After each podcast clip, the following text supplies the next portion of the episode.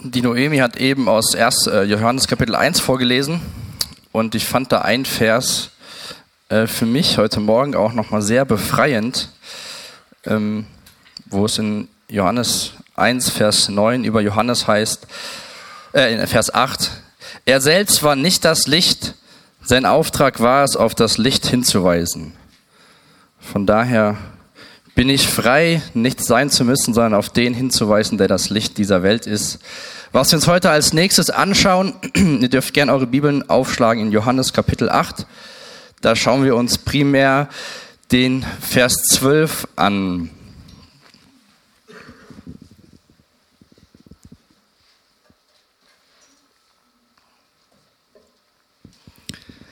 Diese Ich bin Aussagen von Jesus wenn er sie ausspricht und wir dann schauen, was er danach sagt, sind auch immer Angebote und Möglichkeiten für uns Menschen, darauf zu reagieren. Johannes 8, Vers 12 spricht Jesus, als er mit den Leuten redet, ich bin das Licht der Welt. Das ist diese Aussage, die Jesus trifft. Und dann sehen wir, was das für uns bedeuten kann. Wer mir nachfolgt, wird nicht mehr in der Finsternis umherirren, sondern wird das Licht des Lebens haben.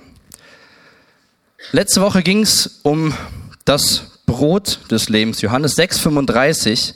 Und auch da sagt Jesus was, ich bin, ich bin das Brot des Lebens. Und dann sagt er, wer zu mir kommt, wird nie mehr hungrig sein. Und wer an mich glaubt, wird nie mehr Durst haben. Oder auch später in Johannes Kapitel 15 sagt Jesus, ich bin der Weinstock und ihr seid die Reben. Das Angebot, wenn jemand in mir bleibt und ich in ihm bleibe, trägt er reiche Frucht. Ohne mich könnt ihr nichts tun. Wir sehen immer wieder bei diesen Aussagen, dass Jesus sich offenbart, was von seinem Charakter, von seiner Göttlichkeit preisgibt und uns einlädt. Und wir von ihm gesagt bekommen, was diese Möglichkeiten sind, die wir haben. Heute schauen wir uns diese Möglichkeit an. Wer mir nachfolgt, wird nicht mehr in der Finsternis umherirren, sondern wird das Licht des Lebens haben. In Johannes 8, wo Jesus diese Aussage trifft, ähm, glaube ich, ist heute Morgen wichtig, so diesen Kontext von Kapitel 7 und 8 sich mal vor Augen zu führen. Ähm, wenn ihr mal in euren Bibeln ein, zwei Seiten nach vorne blättert, in Johannes Kapitel 7, in den Versen 6 bis 11, werden wir sehr gut mit hineingenommen, zu welcher Zeit und zu welcher Begebenheit Jesus diese Worte sagt, ich bin das Licht der Welt. Jesus wurde zu Beginn von Kapitel 7 fast dazu gedrängt, sich zu der Öffentlichkeit zu zeigen. Aber er wusste, es ist noch nicht seine Zeit gekommen. Und in Vers 6 in Kapitel 7 sagt er dann, für mich ist die richtige Zeit noch nicht da. Euch ist jeder Zeitpunkt recht. Euch kann die Welt nicht hassen, aber mich hasst sie, weil ich nicht darüber schweige, dass ihr Tun böse ist. Geht ihr nur hinauf zum Fest, ich komme jetzt nicht mit. Für mich ist die Zeit noch nicht da. Mit dieser Antwort ließ er sie gehen, er selbst blieb in Galiläa. Und dann Vers 10. Nachdem jedoch seine Brüder zum Fest hinaufgegangen waren, ging Jesus selbst auch nach Jerusalem hinauf, allerdings unbemerkt und ohne Aufsehen zu erregen. Während des Festes hielten die führenden Männer des jüdischen Volkes Ausschau nach ihm. Wo ist er nur? fragten sie. Welches Fest spricht Jesus hier an? Wo schickt er die Menschen schon mal hin nach Jerusalem? Dieses Fest, was gefeiert wurde, ist das Laubhüttenfest in Jerusalem. Und die Jünger und die Leute wollten, dass Jesus geht zu diesem Fest, wo viele Menschen in der Stadt sind und da was sagt. Jesus sagt, geht ihr schon mal vor und trifft danach die Entscheidung, auch zu diesem Fest zu gehen, aber unbemerkt und ohne Aufsehen zu erregen. Dieses Laubhüttenfest war eins von drei Festen, die das Volk Israel gefeiert haben, im Zusammenhang mit der Pilgerreise nach Jerusalem, dreimal im Jahr. Könnt ihr nachlesen, wenn ihr Notizen habt, euch Notizen aufschreibt, 5. Mose 16, Vers 16, da bekommen wir genau beschrieben, ähm, wann dieses Fest stattfinden sollte und was der Grund dieses Festes ist. Und auch in 3. Mose 29, äh, 3. Mose 23, Entschuldigung, lese ich uns mal ein paar Verse vor, wo beschrieben ist, was zu diesem Fest stattfinden soll. 3. Mose 23 ab Vers 42. In Laubhütten sollt ihr wohnen sieben Tage.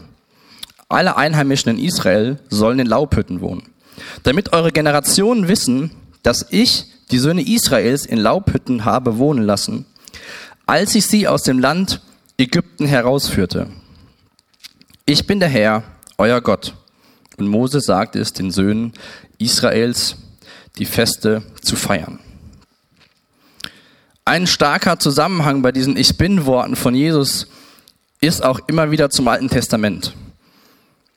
Dieses Laubhüttenfest sollte jede Generation daran erinnern, dass die Söhne Israels in Laubhütten wohnten, als Gott sie aus dem Land Ägypten herausführte. Dieses Fest, diese Erinnerung an den Auszug wurde gefeiert, währenddessen Jesus die Aussage trifft in Johannes 8, Vers 12, ich bin das Licht der Welt. Diese Erinnerung an die Wüstenwanderung vielleicht ähm, kommt bei dem einen oder anderen so Gedanke, wie hat Gott das Volk in der Wüste bei Tag geführt? Wolke. Und wie wurde das Volk Israel bei Nacht geführt? Durch Licht, sagen wir mal, und im Kontext von unserem Vers zu bleiben. Das war die Erinnerung, die das Volk, die die Juden in Jerusalem hatten, wo die Jünger Jesus zu gedrängt hatten, geh dahin, sag was, und Jesus sagt, nee, geht mal vor, und er schleicht sich quasi so auf das Fest in diese Stadt hinein. Und während dieses Festes fand auch sehr viele Freudenveranstaltungen statt. Es gab auch nächtliche Veranstaltungen. Und das Spannende ist, wenn ihr mal in Johannes 8, Vers 20 schaut, da lesen wir, Jesus lehrte im Tempel in der Nähe des Kastens für die Geldopfer, als er diese Dinge sagte. Bin das Licht der Welt. In diesem gleichen Ort wurden damals während dem Laubhüttenfest vier große goldene Leuchter erhellt, und damals gab es ja keine Straßenbeleuchtung. Ich weiß nicht zur Zeit, um wie viel Uhr in deinem Dorf oder Stadt die Straßenbeleuchtung abends ausgeht, aber damals war es dunkel und es war dunkel. Und dann wurden in diesem Tempel Leucht, Leuchten erhellt, angezündet. Und dann liest man weiter, die vornehmen Männer, Priester und Rabbiner laufen durch die Städten unter Lobgesängen es wurden Fackeln angezündet, begleitet von Musik. Diese Festbeleuchtung war so dieser Hintergrund von der Aussage, ich bin das Licht der Welt. Und sehr wahrscheinlich sagt Jesus, ich bin das Licht der Welt gegen Ende dieses Festes. Wenn also die Lichter drohen auszugehen, die das Volk Israel daran erinnert hat, wie Gott sie aus Ägypten hinausgeführt hat. Jesus sagt ja nicht, ich bin das Licht der Juden, aber Jesus ist gekommen, um primär dem Volk Israel sich als Messias zu offenbaren. Und diese Menschen damals hatten diese ganze Historie mit den Festen, mit Jerusalem, mit den Lichtern. Sie haben auf den Messias gewartet und ihnen verkündet er, ich bin das Licht der Welt. Und auch in Johannes 1 sehen wir, dass die Juden zuerst ihn abgelehnt haben. Aber ich finde das super spannend, diesen Zusammenhang immer wieder zu sehen zwischen, was wurde dem Volk Israel mitgegeben von Gott und wie erfüllt Jesus das in einer viel wunderbaren ähm, Maße wie das, was an Festen dem Volk gegeben wurde. Jesus ist also hinaufgegangen nach Jerusalem zu diesem Fest, unbemerkt, aber doch nicht unbemerkt. Denn relativ bald, als er dort ist, fangen Menschen an mit ihm zu reden. Ist auch so Meinungsverschiedenheit mit Jesus, wer er ist. Und sie wollen ihn so ein bisschen auf die Probe stellen. Wie kriegen wir ihn jetzt so ein bisschen dahin, dass wir irgendwas Falsches bei ihm sehen. Und kurz vor, direkt vor unserem Vers, kommt dann die Geschichte, dass die Pharisäer diese Frau zu ihm bringen, die Ehebruch begangen hat. Und dann sagen sie hier, was sagt das Gesetz? Jesus redet mit ihnen und sagt diese berühmte Worte, wer ohne Sünde ist, werfe den ersten Stein. Johannes 8, Vers 10 steht über Jesus, er richtete sich auf, wo sind sie geblieben? fragte er die Frau. Hat dich keiner verurteilt? Nein, Herr, keiner, antwortete sie. Da sagte Jesus, ich verurteile dich auch nicht. Du darfst gehen, sündige von jetzt an nicht mehr.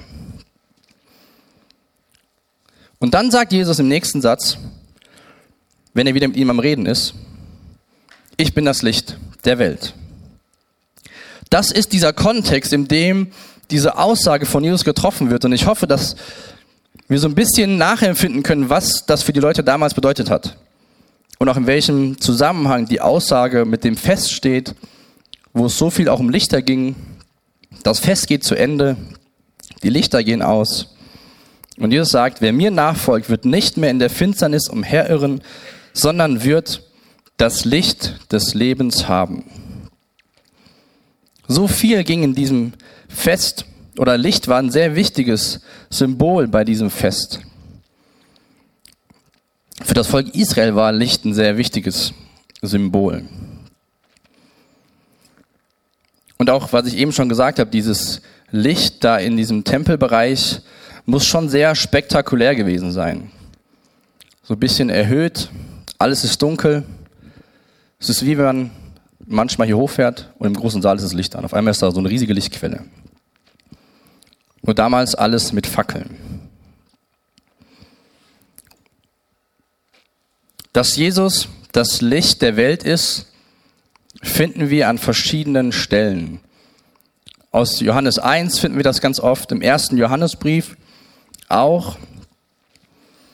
Da wird immer gesagt, er ist das Licht der Welt. Aber hier offenbart sich Jesus als das Licht der Welt. Und ich will mal ein bisschen eingehen auf diese Verse, die nach diesem Vers 12 stehen, weil auch das, diese Aussage hat dazu geführt, dass die Pharisäer in so ein eine Unterhaltung mit Jesus gehen und am Ende, im Vers 20 steht dann, aber niemand nahm ihn fest, seine Zeit war noch nicht gekommen. Die Pharisäer haben zu ihm gesagt, in Vers 13, du redest als Zeuge in eigener Sache. Was du sagst, ist nicht glaubwürdig. Zwei Gedanken zu dieser Aussage von den Pharisäern. Und auch mal eine Frage an euch. Wie kann man bezeugen, dass Licht da ist?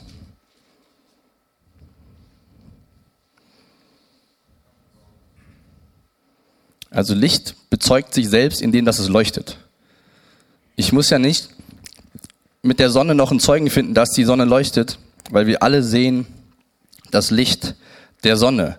Man könnte quasi sagen, Licht braucht eigentlich keinen externen Zeugen, weil Licht ist Licht und Licht ist da. Johannes 1, Vers 5, das Licht leuchtet in der Finsternis und die Finsternis kann es nicht auslöschen. Egal wie dunkel der Raum ist, sobald eine Kerze leuchtet, ist Licht da. Die Leute sagen, Jesus, du redest als Zeugen eigener Sache. Und ich musste darüber nachdenken, gut, Licht kann ja nur sie selbst auch bezeugen. Dass ich Benny Rote bin, geboren in Siegen, kann ich euch sagen und meine Geburtsurkunde kann das bezeugen. Aber das Licht leuchtet, das sehen wir alle. Und dann sagt Jesus später, ich bin doch nicht mein eigener Zeuge, sondern mein Vater, der mich gesandt hat, ist ebenfalls mein Zeuge. Wo ist denn dein Vater? fragten sie. Jesus entgegnete, ihr kennt weder mich noch meinen Vater. Würdet ihr mich kennen, dann würdet ihr auch meinen Vater kennen. Zwischen diesen Versen gebraucht Jesus auch wieder das Gesetz, was sie kannten, um zu zeigen, was im Gesetz Mose verlangt war. Aber diese Menschen hatten Gott nicht wirklich kennengelernt und konnten Jesus nicht kennen. Jesus wusste, während seiner ganzen Zeit auf dieser Erde, das sehen wir in verschiedenen Stellen, wo er herkommt und wo er hingeht. Und wer er ist. Das finde ich sehr spannend zu sehen bei Jesus, dass ihm immer klar war, egal in welcher Situation er war, ich weiß, wo ich herkomme und ich weiß, wo ich hingehe. Das sehen wir auch bei unserem, Ver, unserem Text in Vers 14. Er sagte, denn ich weiß, woher ich gekommen bin und wohin ich gehe. Ich, ihr aber wisst weder, wo ich herkomme, noch wo ich hingehe. Diese zwei Fragen, wo komme ich her und wo gehe ich hin, bewegen ja alle Menschen. Junge Menschen fragen sich, wo geht's weiter?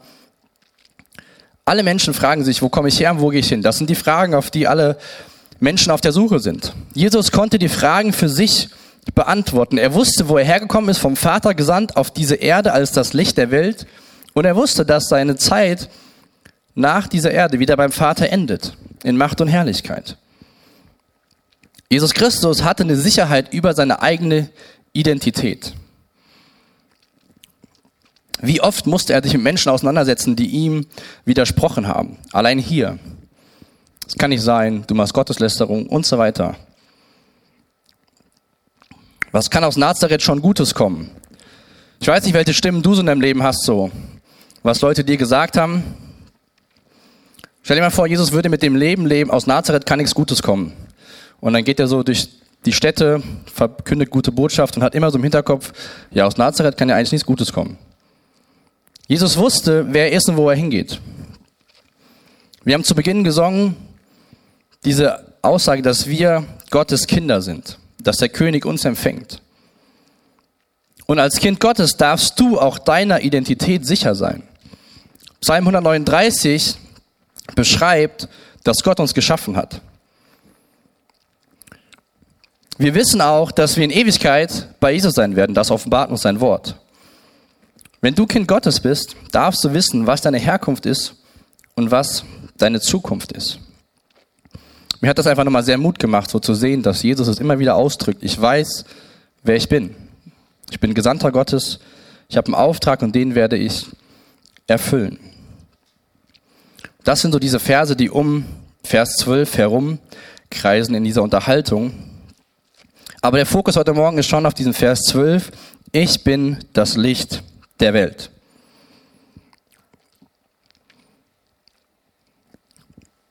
In ihm war das Leben und dieses Leben war das Licht der Menschen. Johannes 1, Vers 4. Licht und Finsternis steht ja immer im Konflikt. Da sehen wir auch in Gottes Wort. Auch in den Paulusbriefen wird oftmals das Leben vor Jesus Christus ohne Erlösung der Schuld als Finsternis bezeichnet. Finsternis ist was Negatives und Licht ist was Positives. Und immer wieder in Bezug für diese Israeliten, für die Juden auf die Wüstenwanderung. Aber wann wurde denn das erste Mal Licht in Gottes Wort erwähnt? Könnt ihr mal ganz am Anfang eure Bibel schlagen, Genesis 1, Verse 2 und 3. Zu Beginn des Schöpfungsberichtes, bevor Gott irgendwas schafft, hat er Licht geschaffen. Genesis 1, Verse 2 und 3. Und die Erde war wüst und leer und Finsternis war über der Tiefe. Und der Geist Gottes schwebte über dem Wasser.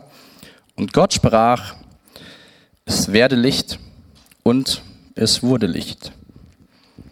Auch da war ein Zustand von Finsternis, von Leere, es war wüst und leer und Gott sprach, es werde Licht.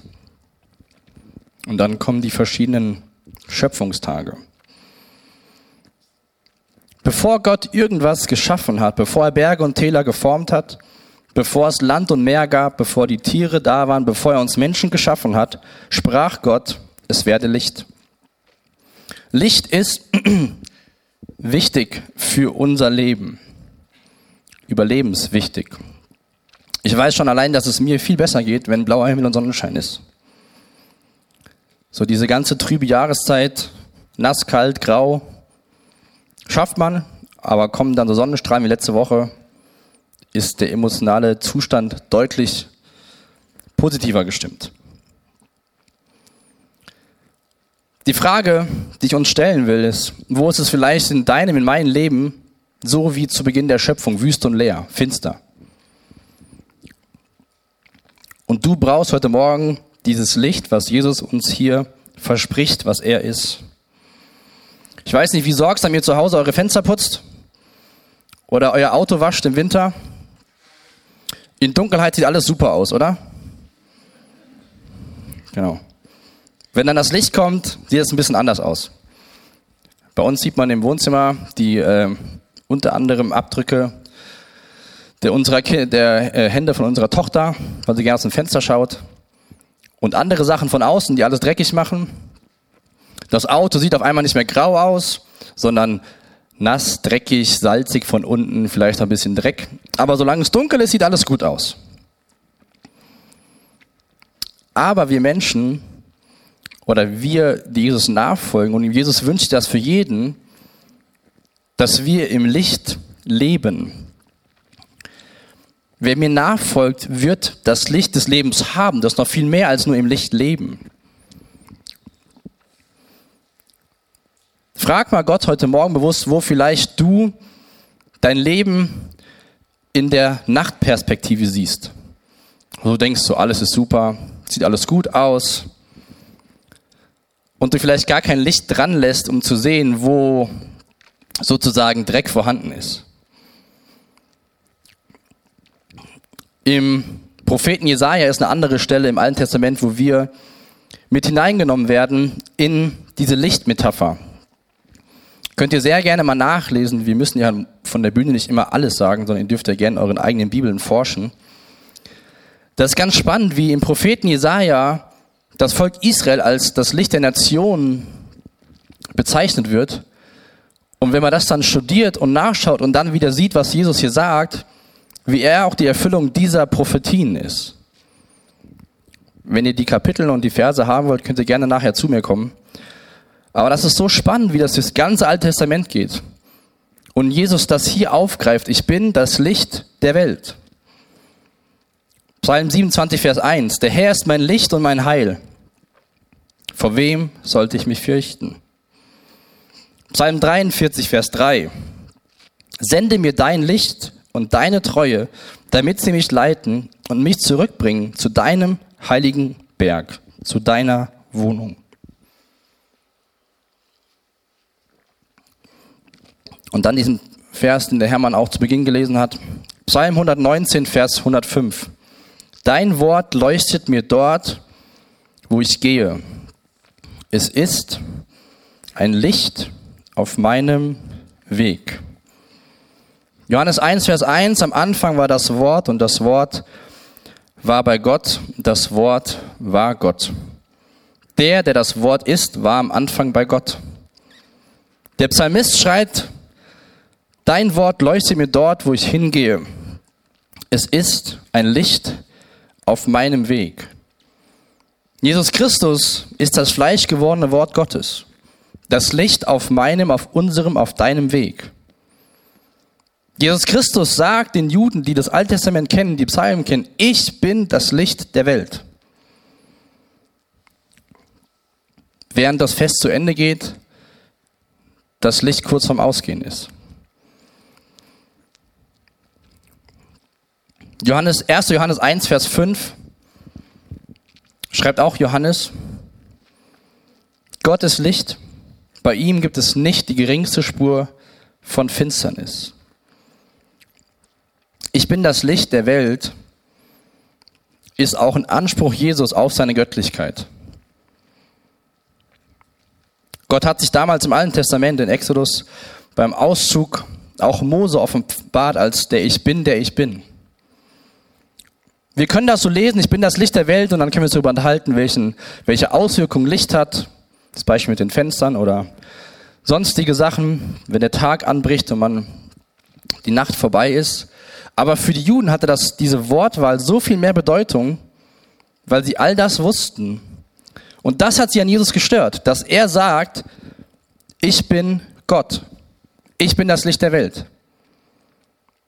Das war die Anklage, die sie später gegen ihn erhoben haben, dass er Gotteslästerung betrieben hat. Und sie waren so blind, dass Gott es durch die Propheten vorausgesagt hat, dass da jemand kommen wird, der all das erfüllen wird.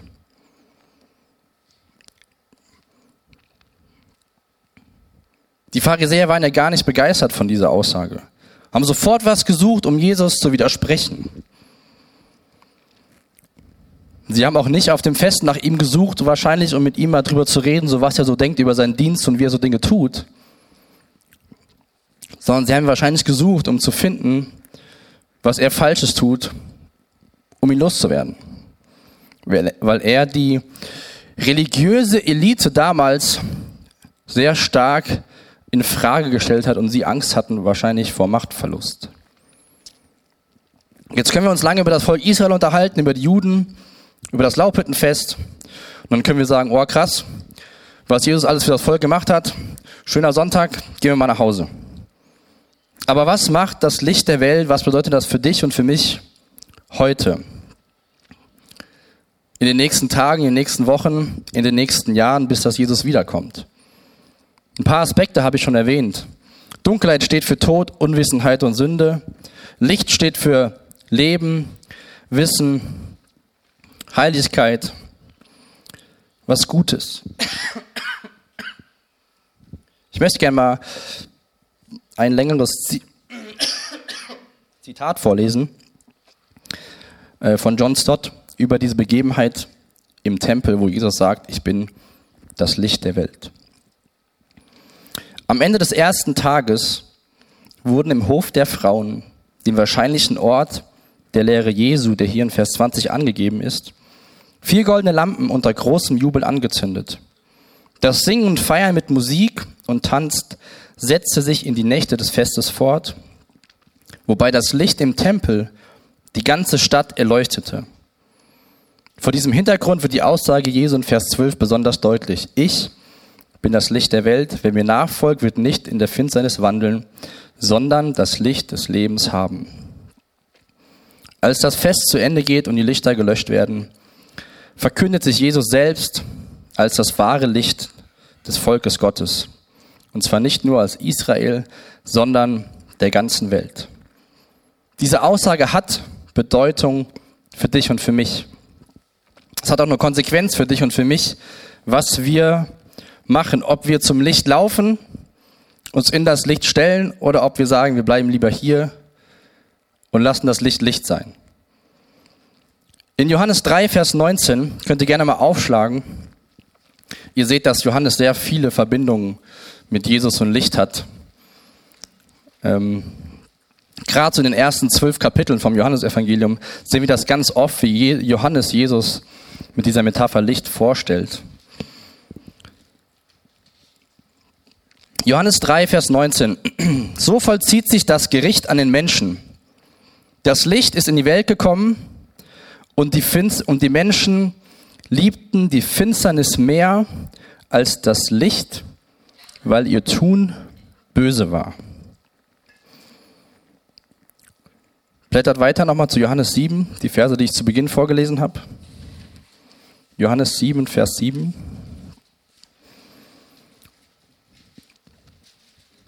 sagt Jesus, euch kann die Welt nicht hassen, mich aber hasst sie, weil ich nicht darüber schweige, dass ihr Tun böse ist. Und die Menschen liebten die Finsternis mehr als das Licht, weil ihr Tun böse war. Ich weiß nicht, ob du so ein Pharisäer Herz in dir hast und wenn Jesus was sagt und dich das herausfordert, du erstmal sagst ja, was ist deine Autorität, woher sagst du das und warum darfst du das überhaupt? Wenn wir die beiden Verse nur mal vergleichen, und die Menschen liebten die Finsternis mehr als das Licht, weil ihr Tun böse war, und Jesus sagt, mich wird die Welt hassen, weil ich nicht darüber schweige, dass ihr Tun böse ist, bedeutet das, Jesus hält dir nur einen Spiegel vor. Jesus offenbart nur das in seinem Licht, was eh schon da ist.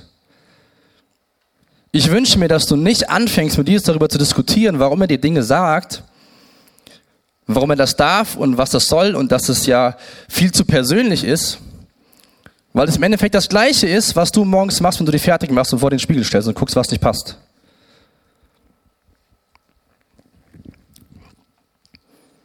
In, diesem, in dieser Unterhaltung mit den Pharisäern, in unserem Text, Johannes 8, in Vers 15 spricht Jesus darüber, dass er nicht nach menschlichen Maßstäben richtet oder urteilt.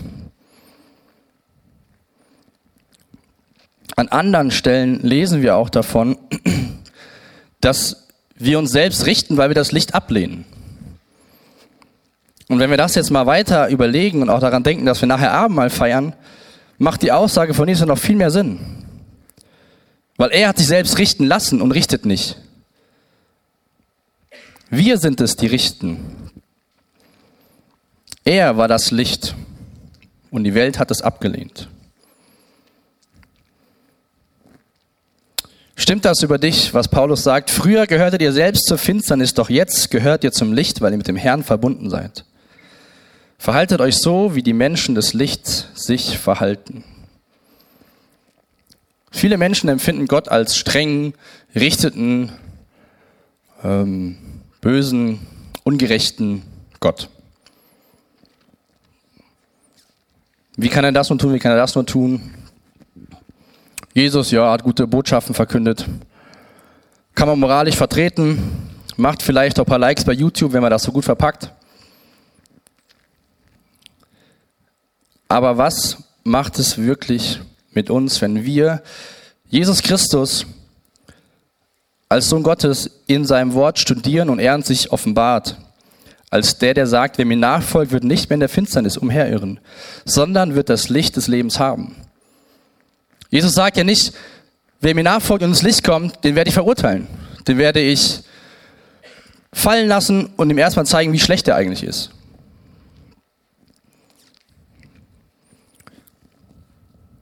Ich lese mal vor den Vers 15. Ihr urteilt nach menschlichen Maßstäben, ich urteile über niemand. Kurz vorher war die Situation mit der Frau, die am Ehebruch ertappt wurde. Die Menschen wollten, dass Jesus sie verurteilt.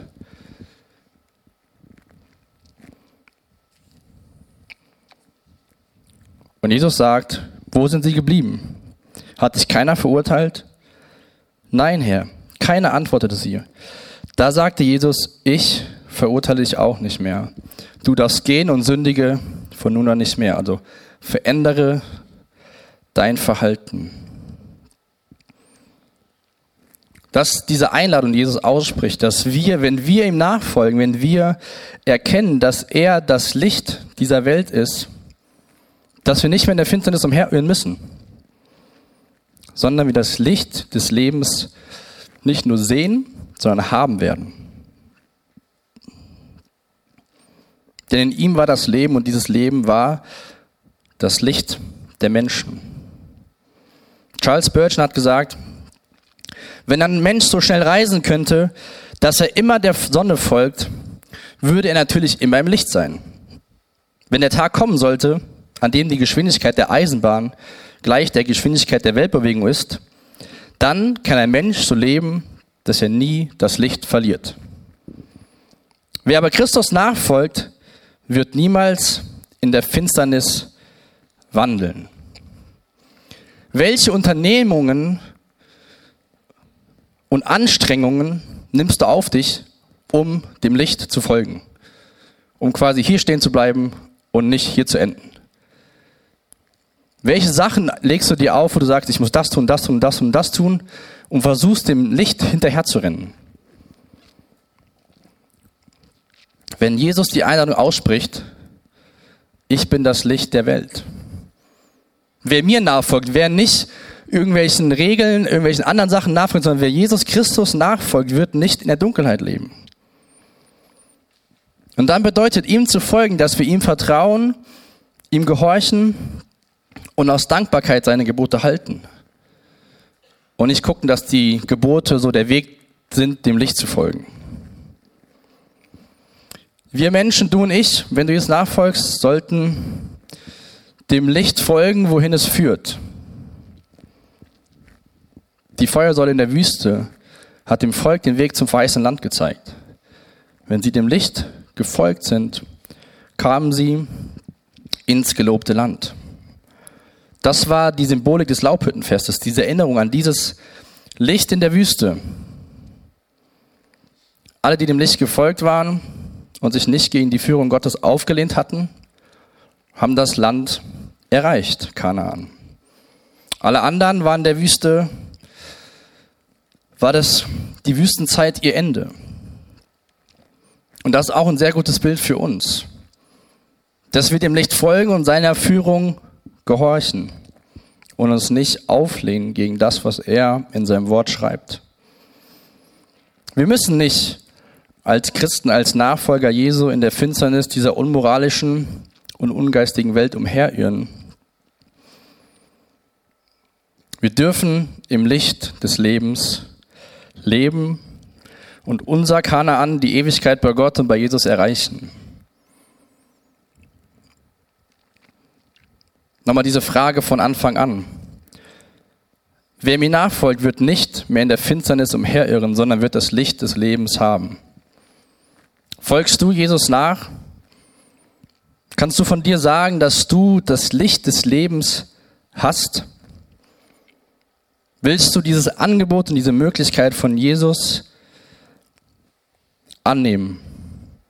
Und ich glaube, das ist nicht nur eine Frage, die jemand sich stellen sollte, der Jesus nicht kennt oder sehr verhalten bis jetzt ihm gegenüber war, sondern auch eine Frage, die du und ich mir stellen sollten, die schon länger Jesus nachfolgen. Weil wie schnell laufen wir so durch die Woche und machen irgendwas und dann bleibt die Bibel zugeschlagen und keine Zeit mit anderen Christen und dann ist irgendwie alles so stressig und die Finsternis ist da, aber die Finsternis kann das Licht der Welt nicht auslöschen.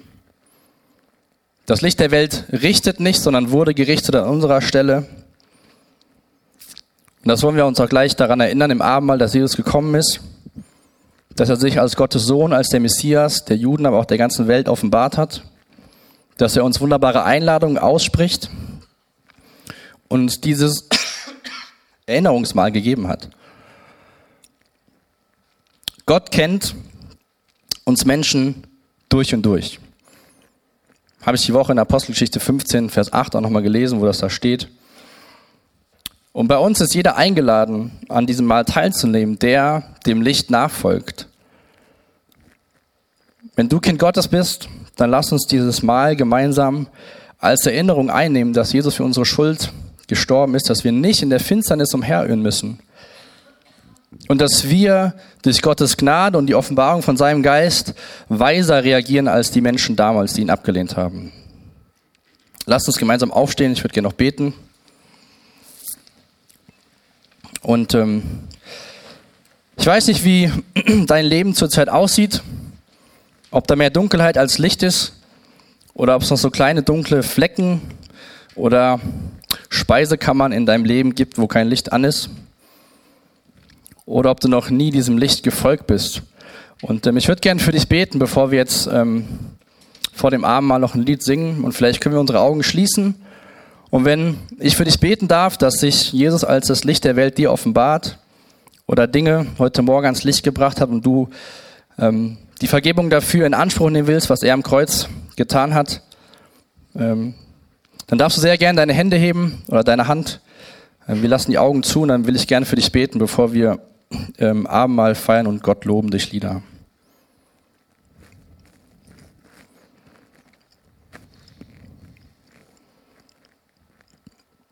Vater, ich danke dir für diesen Morgen. Ich danke dir, dass du dich nicht nur dem Volk Israel und den Juden offenbart hast als dein Sohn, als den Messias, sondern auch der ganzen Welt. Ich danke, dass du die Leuchte auf unserem Weg bist. Und ich bete, Herr, dass wir lernen, im Licht zu wandeln, dem Licht zu folgen und uns nicht davor zu verstecken, was das Licht zu offenbaren hat und aufzudecken hat in unserem Leben. Ich danke dir auch für diese wunderbare Erinnerung, dass wir gemeinsam daran denken dürfen, dass du am Kreuz gestorben bist, dass du nicht verurteilt, sondern das Urteil für uns getragen hast. Amen.